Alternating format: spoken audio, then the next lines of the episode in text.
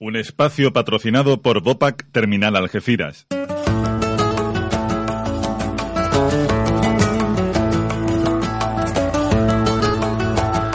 Pues aquí estamos, una semana más, un nuevo año, el 2019, con Ecología en la Frontera.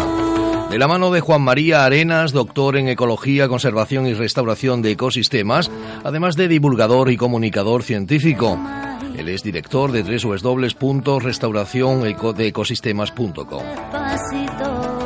Juan María, ¿qué tal? Bienvenido, feliz año. Feliz año, Antonio, ¿qué tal? Muy bien, ¿y esas mini vacaciones? Bien, ¿no? Sí, muy bien, muy bien. Bueno, hoy vamos a hablar de, de dos asuntos. Uno que tiene que ver un poco, eh, bueno, pues con las palabras que, que se utilizan, palabras nuevas que, que, nacen, que luego tarda, es verdad, mucho en reconocerla la RAE. Muchísimo. Pero que mm, hay otros cauces, ¿no?, que se adelantan. Cuéntanos. Pues sí, quería hablar de estas palabras porque hay una fundación, que es la Fundeu, que es la Fundación del Español Urgente, que ya su nombre ya dice, dice mucho, que se dedica a recopilar las palabras que, que usamos y se dedica a decir cómo tenemos que usarlas, cómo tenemos que construirlas y al final del año siempre da una palabra de ese año.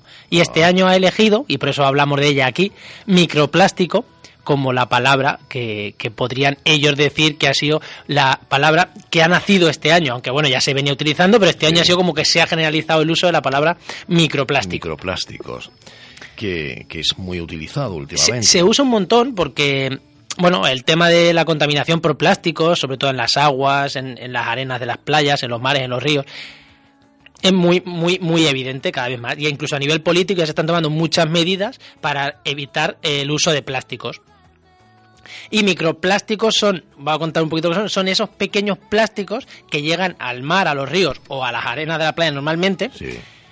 que tienen menos de 5 milímetros, o sea, son muy pequeños y o son producidos directamente así de pequeños en la producción de, de productos de, de, ropa, de sí. cosméticos, o que son bolsas de plástico que se, que se van desgastando, tanto. Y lo malo es que sirven de alimento a el los problema, peces. El problema es que directa o indirectamente los peces se lo comen. Si son grandes, por ejemplo, la tortuga se come una bolsa grande, lo más normal es que muera, pero si come estos pequeños plásticos, microplásticos, puede ser que se le queden en su cuerpo, digo una tortuga, digo un atún, para que entendamos el problema también a nivel humano, el atún al final se come estos plásticos, se le quedan en su cuerpo, tú te comes el atún y te comes esos pasamos plásticos. esa cadena, ¿no?, de la alimentación. Exactamente.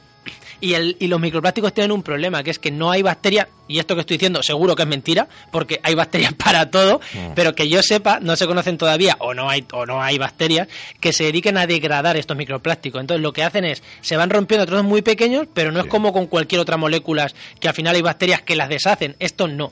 Por muy pequeños que sigan, siguen quedando en el mar siempre, y si no se los come bueno, un atún... ¿y, ¿Y qué se hace en el mundo? Los que más poder tienen ¿Qué, ¿Qué, hacen para que pues, esto no, no, no suceda? No, no, sé, utilizar otro, otro tipo de plásticos pues, que sean biodegradables pues y que se pueden dos, hacer, no Hay sé. dos propuestas políticas, o sea, se pueden hacer cosas a nivel macro, a nivel político, y luego a nivel mmm, local, a nivel personal podemos hacer mucho. A nivel político hay dos propuestas que han, se, se, han hablado este año las dos, por eso es lo de que microplástico es una palabra clave este año, sí. que es las bolsas de plástico, si, si, te das cuenta, ya es ya hay que pagarlas siempre que sí. vas. Incluso hay tiendas que ya no las venden directamente y eso no es Pero porque yo no sean... creo que el pagar X céntimos por una eh, bolsa al final te, claro, te quite de... Hace unos años se dijo de pagar y, y la gente, o sea, los políticos vieron que era políticos o los técnicos responsables, que no era útil. O las ponen muy caras. Claro, no, no era útil. Al final, la solución es la que están llevando ahora, que es ya prohibirlas directamente. Claro.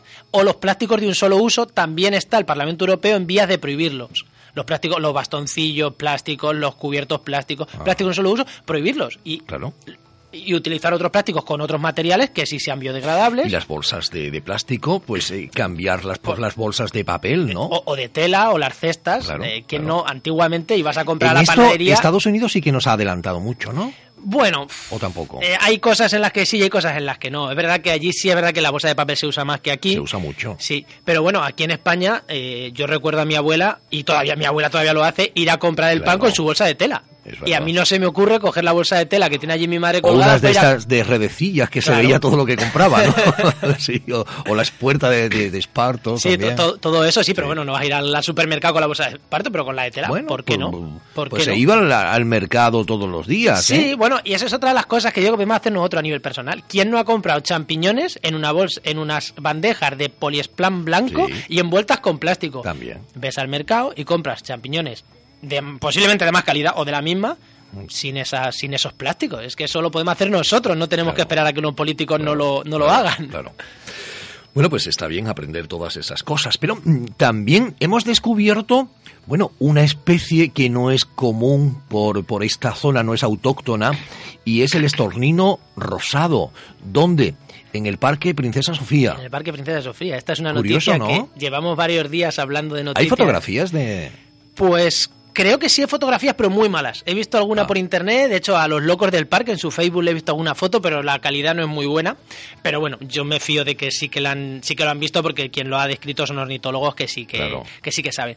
Entonces, eh, me gusta tratar esta noticia porque volvemos a la Tierra, porque llevamos unos programas hablando de cosas muy muy a nivel mundial y esto es algo muy muy muy local y es sí ha aparecido el estornino rosado aquí que es una especie que vive en Rumanía que cría en Rumanía y en el este de Europa y que luego migra para Asia. Entonces, ¿qué pinta aquí una especie así? Nada que ver, ¿no? Bueno, pues parece, bueno, este verano ya se detectaron 70 individuos en diferentes puntos de España y es algo raro, pero es una especie que de vez en cuando viene pues, por Italia, el norte de Italia, el sur de Francia, España, se da un paseo y se vuelven. De Rumanía algunos pues, se vienen por aquí, ven a ver si pueden criar por aquí. Algunos crían, de hecho hay registros de hace más de 100 años que criaron muchos en Italia, pero al final se terminan volviendo. Mi explicación es que esta especie, este individuo, ha llegado al norte de España, a Cataluña, Aragón o a Castilla-La Mancha, que es donde se identifica este verano, ha encontrado mal tiempo y ha dicho, uy, voy a emigrar, pero en vez de subirse para el frío, se ha bajado para abajo, que hace más calorcito. Yo creo que es por lo que está aquí, simplemente, pero no, no tengo una explicación No deja de ser una noticia agradable, ¿no? Es una noticia agradable, sí, que las especies al final siempre es bueno que se vayan moviendo para un lado o para otro que, haya nuevas especies en el parque, pues siempre, siempre. Un día tendremos que hablar, eh, Juan María, del parque Princesa Sofía. Ya lo hemos ¿eh? tratado una vez, pero a mí es un tema que pero me gusta más profundidad porque mm, están haciendo una labor magnífica. Sí, están ¿eh? cambiándolo mucho y merece mucho la pena. Toda es poca porque estaba tan abandonado ese parque que, que bueno está renaciendo. Está renaciendo y da gusto, da gusto. Yo voy... gente que tienen asignado su arbolito y van y los riega. Yo voy casi todos los días a pasear al niño y al perro un poquito por el parque y la verdad que se nota cómo va cambiando y da gusto. Pues eh, lo dejamos en este punto y hora, Ecología en la Frontera, que vuelve la próxima semana. Que los reyes sean generosos. ¿eh? Igualmente. que os colme de muchos regalos y sobre todo de mucha salud. Juan María, muchas gracias. Muchas gracias a vosotros.